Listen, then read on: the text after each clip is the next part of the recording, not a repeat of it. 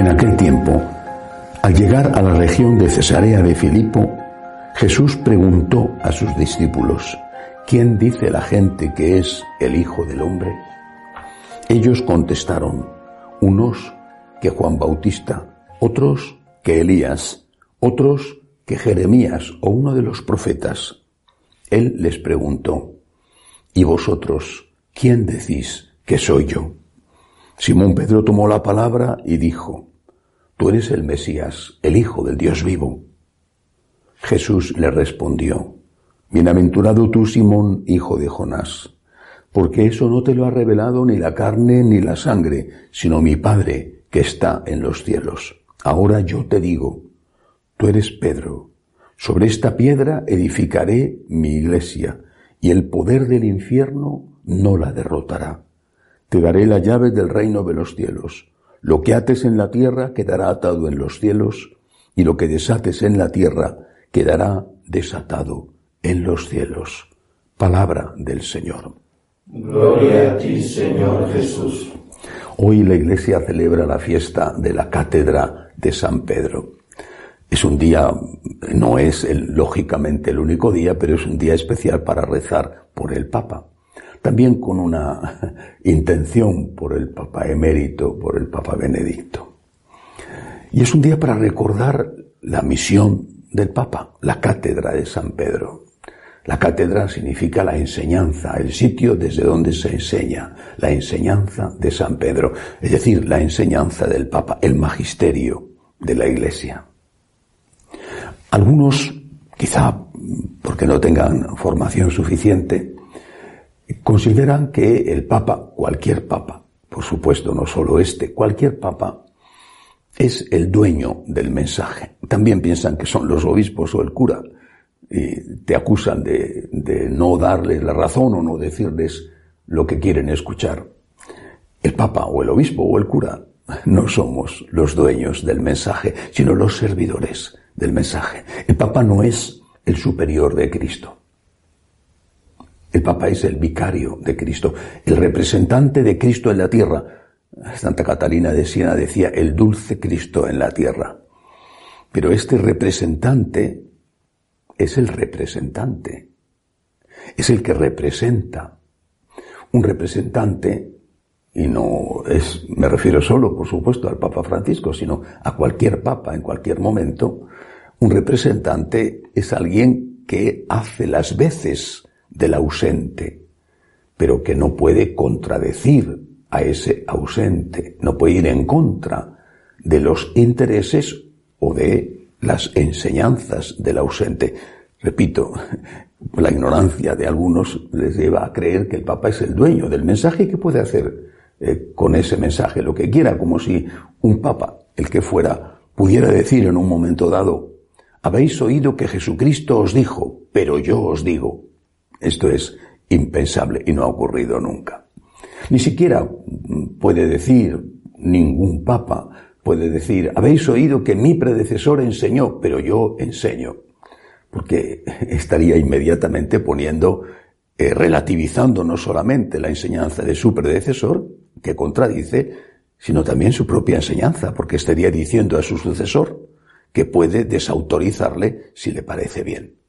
Eso es la tradición, precisamente. La tradición es el conjunto de la enseñanza magisterial de la Iglesia, concilios y papas durante sus dos mil años de historia. Si se contradice la tradición, si se niega o reniega de la tradición, el que lo hace queda él mismo desautorizado y se pone a merced de la desautorización de su sucesor. Por eso, ¿cuál es la enseñanza del Papa? Jesucristo lo dijo muy claro. Después de que San Pedro, este mismo San Pedro, le negó tres veces, el Señor resucitado le preguntó por tres veces si le quería. Y ya cuando él, por tres veces avergonzado, confiesa su amor y le dice avergonzado, tú sabes que te quiero, entonces le dice, tú eres Pedro, sobre esta piedra edificaré mi iglesia, confirma en la fe a mis hermanos. Esta es la misión del Papa. No crea la fe, renueva la fe, modifica el contenido de la fe, sino confirma en la fe a mis hermanos, confirma en la fe. En la fe en que Cristo es Dios y por lo tanto en la fe en la enseñanza íntegra, sin tocar una sola coma de aquello que Jesucristo nos dijo, en la fe en que Cristo murió por nosotros, en que Cristo es el único Salvador del mundo, el único, en la fe en que Cristo resucitó y nos ha abierto las puertas del cielo que existe. Esta es la fe en la que el Papa, en cualquier momento de la historia, tiene que confirmarnos a todos los que queremos seguir a Jesucristo. Esta es la fe de la Iglesia en la que el Papa debe confirmarnos. Él es el custodio, el primer custodio de esta fe. Y ahora quiero añadir otra cosa. Decir esto es eh, exactamente lo mismo que hubiera dicho y que dije cuando estaba Juan Pablo II. Y lo mismo que hubiera dicho y que dije cuando estaba Benedicto XVI. Y no sé quién será el siguiente papa, no sé cuándo vendrá, pero confío en poder estar vivo para decir lo mismo que estoy diciendo ahora. Si decir esto, el papa es el vicario de Cristo, el Papa no es el dueño del mensaje.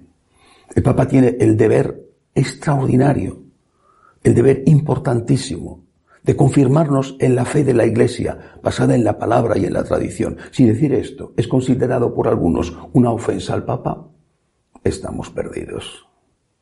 Decir que el Papa no es el superior de Cristo no es ninguna ofensa al Papa. Pero si decir que el Papa no es el superior de Cristo es considerado por algunos ofender al Papa, estamos perdidos. Bueno, o están perdidos, porque esos, los que consideran que decir que el Papa no es el superior de Cristo y no es el dueño del mensaje, esos son los que han hecho del Papa un ídolo. Cristo es Dios. Solo Cristo es Dios. Y después todos los demás, San Pedro incluido, que por cierto le negó tres veces, todos los demás pues somos seres humanos que estamos siguiendo a Cristo. Todos los demás, desde el primero al último. Cuando el Papa confirma en la fe a sus hermanos, como han hecho los papas santos y no tan santos durante dos mil años, merece nuestro respeto, nuestro cariño, nuestra obediencia. Merece nuestra oración. Insisto, decir que el Papa no es Dios no es ofender al Papa. Algunos así lo están creyendo. Y decir que el Papa no está por encima de Cristo no es ofender al Papa. Es simplemente hacer y decir lo que Cristo nos ha enseñado. Pidamos por el Papa. Que así sea.